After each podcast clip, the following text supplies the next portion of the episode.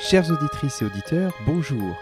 Je suis Yannick et bienvenue dans ce nouveau podcast de cette série du coin des familles qui est consacrée aux allergies pour mieux les comprendre et pour celles et ceux qui en souffrent, essayer de mieux vivre avec. Dans cet épisode, nous allons nous intéresser aux allergies alimentaires et également aux intolérances, surtout au gluten. Si vous n'avez pas écouté le deuxième épisode de cette série, je vous conseille de le faire.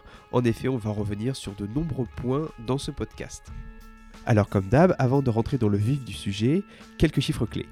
Les allergies alimentaires sont un problème majeur de santé publique. Premièrement parce qu'en 15 ans, leur fréquence a doublé, et du coup près d'un jeune sur 10 environ est touché. Et deuxièmement parce que les conséquences peuvent être très graves, voire mortelles. Parce que une fois ingéré, l'allergène va bien sûr provoquer une réaction dans le tube digestif et ça va provoquer des symptômes comme les vomissements, diarrhée, douleurs abdominales qui peuvent être violentes. Et aussi les, les symptômes peuvent être plus globaux, plus étendus. C'est pour cela que l'on observe des signes au niveau de la peau, comme des urticaires, mais on peut également retrouver des œdèmes au niveau du larynx qui sont dangereux parce qu'on peut s'étouffer, la langue qui gonfle, une rhinite, une conjonctivite, une toux, crise d'asthme, contraction des bronches, et c'est ça qui est souvent à l'origine du décès, et également des signes au niveau cardiovasculaire, je pense à la tachycardie, une baisse de tension, et également au choc anaphylactique. Et du coup, parlons-en. De manière générale, l'anaphylaxie est définie comme une réaction d'hypersensibilité, d'allergie, mais pas que, sévère, généralisée, avec un risque létal. L'état de choc anaphylactique implique une baisse aiguë de la circulation sanguine, mettant encore plus en danger le patient qui souffre déjà d'un grand nombre de symptômes finalement. Les médecins distinguent 4 grades dans l'anaphylaxie, du grade 1 qui correspond à une atteinte généralisée de la peau et des muqueuses, jusqu'au grade 4 où là un arrêt cardiaque et ou respiratoire est constaté. Du coup, si vous voyez quelqu'un qui est en état de choc anaphylactique, euh, réflexe d'entrée de jeu, l'appel au SAMU est indispensable. Sachez que généralement, les personnes allergiques ont sur elles euh, des seringues d'adrénaline qu'il va falloir leur administrer au plus vite sous les conseils du médecin du SAMU. L'injection se fait directement, souvent dans un muscle de la cuisse. Alors rassurez-vous, ces situations ne se produisent heureusement pas fréquemment, tant les patients allergiques ont l'habitude d'éviter les allergènes. Mais euh, toutefois, si ça arrive, il faut savoir que sans prise en charge adéquate et rapide, l'état de choc anaphylactique est inéluctablement létal.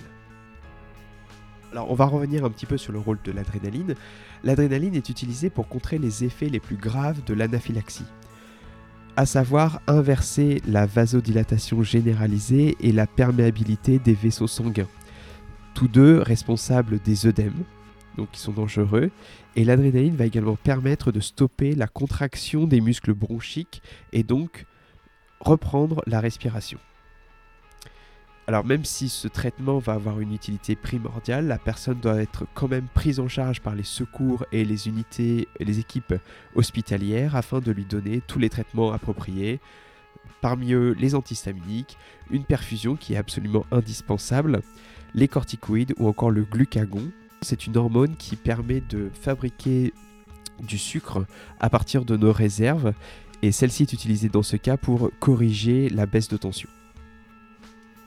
Alors, le meilleur moyen pour éviter les crises, c'est d'éviter d'ingérer l'allergène. Alors pour cela, l'État français a défini une liste de 14 allergènes et oblige les fabricants, les artisans, les restaurateurs à les mentionner euh, dans les produits, les préparations ou les plats qu'ils réalisent. Bien sûr, cette liste est actualisée et on va retrouver des céréales contenant du gluten, des crustacés, des œufs, poissons, arachides, soja, lait, fruits à coque, céleri, moutarde, sésame, anhydride sulfureux et sulfite, lupin et mollusques. Alors fort heureusement, certaines de ces allergies évoluent avec le temps. L'allergie au, lait qui se déclenche euh, bébé va disparaître dans 80% des cas vers l'âge d'un ou deux ans. De même, l'allergie à l'œuf ou au blanc d'œuf guérit d'elle-même chez 60% des patients vers l'âge de 3 ans.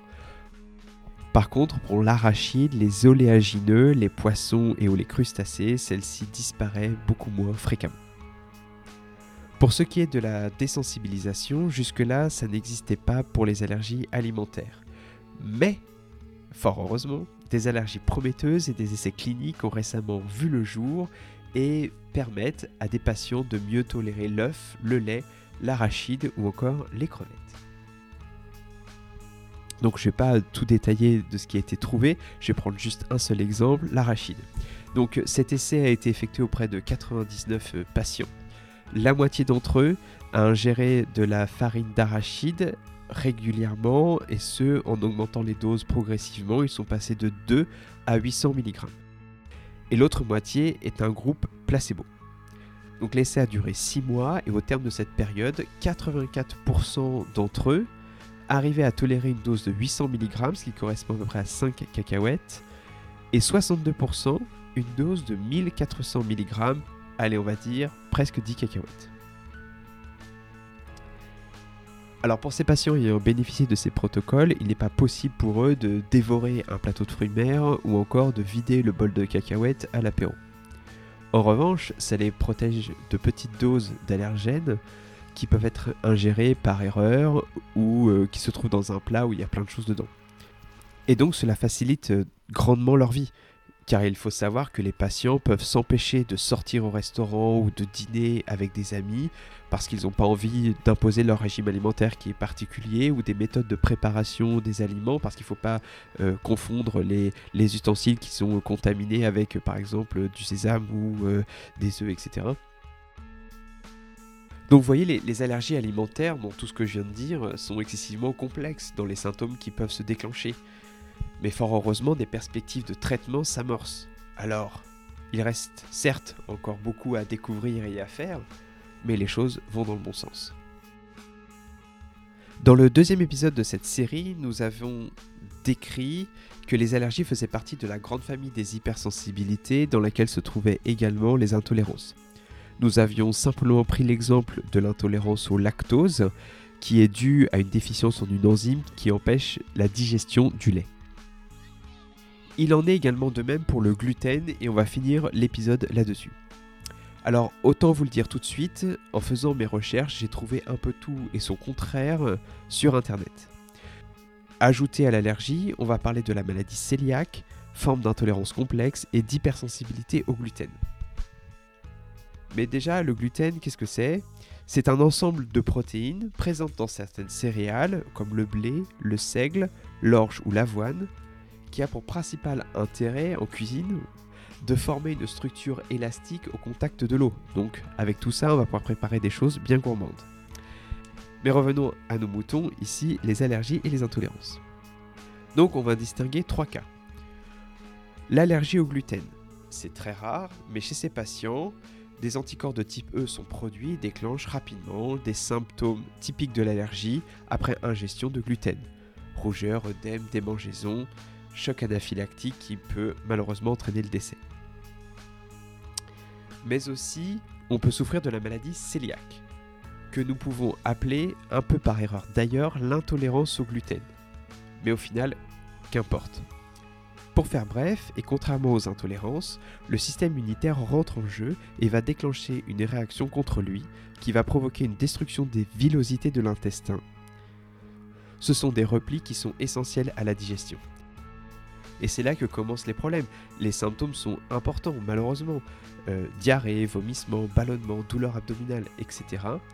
Jusqu'à même des troubles neurologiques. Il y a des études qui sont en cours à des problèmes de fertilité. Bref, il y en a vraiment beaucoup. Cette maladie, elle apparaît chez des individus, malheureusement surtout des femmes, prédisposées génétiquement. Mais des recherches récentes indiquent également que certaines bactéries de notre flore intestinale peuvent jouer un rôle important dans cette maladie. Et du coup, cela pourrait ouvrir un jour des voies thérapeutiques vraiment intéressantes. Enfin, on peut être également hypersensible au gluten. Concrètement, les personnes ont des difficultés à l'absorber et cela provoquerait des symptômes proches de ceux de la maladie cœliaque. Mais ici, pas d'inflammation visiblement. Cette maladie, elle est de plus en plus reconnue par le corps médical, mais est encore mal connue. Elle est diagnostiquée après avoir écarté les deux hypothèses précédentes, Et a priori, entre 0,5 et 6% de la population serait concernée par l'hypersensibilité au gluten. Bien sûr, dans tous les cas, un régime sans gluten est plus que fortement conseillé. Aussi, de nombreuses études sont en cours et devraient permettre d'y voir un peu plus clair dans les prochaines années. Et espérons-le, trouver enfin des solutions pour ces patients dont le nombre grandit d'année en année.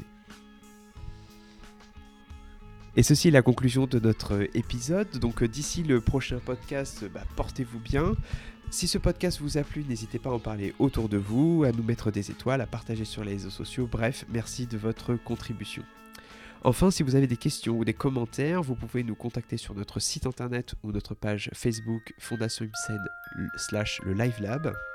On vous répondra avec grand plaisir. Merci de votre écoute et à bientôt